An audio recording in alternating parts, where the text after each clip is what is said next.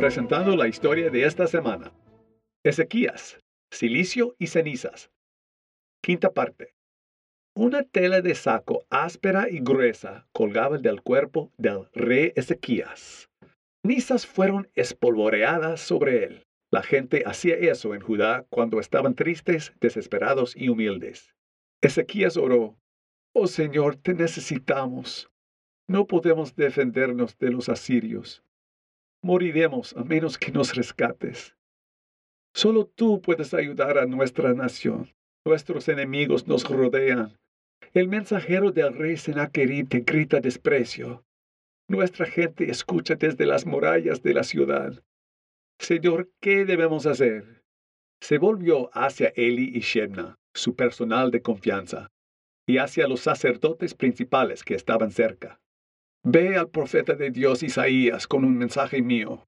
Los hombres fueron y le dijeron a Isaías, las palabras del rey Ezequías son, estamos en un día de terribles problemas y desgracia. Es como un día en que un bebé está listo para nacer, pero la madre no tiene fuerzas para dar a luz a su pequeño. Quizás el Señor ha escuchado al mensajero del rey Sennacherib y lo castigará. Isaías ruega por nosotros. Isaías respondió, Dile a tu señor el rey Ezequías que esto es lo que Dios dice. No te preocupes maldiciéndome. Escucha, enviaré un informe al rey de Asiria de que lo necesitan en casa. El rey de Etiopía liderará un ejército contra él. Sennacherib regresará a su tierra y será asesinado a espada. El rey de Asiria envió un mensaje al rey Ezequías.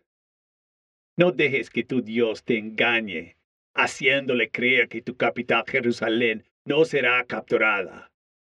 Los asirios aplastan a todos los que se interponen en su camino. No eres diferente. Cuando Ezequías recibió la carta, la llevó al templo del Señor. Él oró, Tú solo eres Dios de todas las naciones de la tierra. Has hecho el cielo y la tierra. Escucha la rebelión de Sennacherib contra ti. Es cierto que Sennacherib y sus guerreros han destruido naciones y quemado a sus dioses. Por supuesto que podrían. No eran dioses, eran ídolos de madera y piedra, hechos por manos humanas. Ahora, oh Señor nuestro Dios, rescátanos.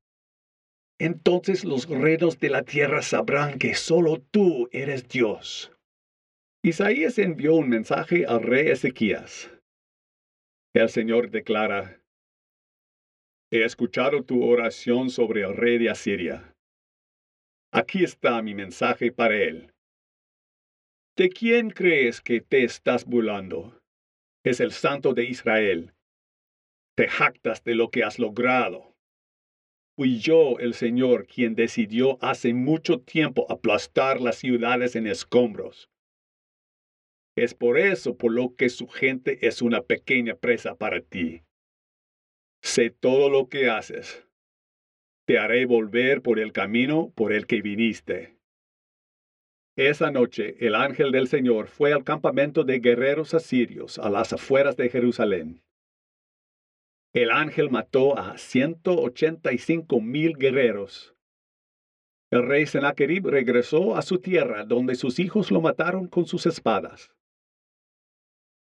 Soy Scott Thomas por Barbara Steiner con una historia del más alto poder. Se puede encontrar mucho más sobre el reinado del rey Ezequías en Segundo de Reyes 18 al 20, Segundo de Crónicas 29 a 32 e Isaías 36 a 39 de la Biblia.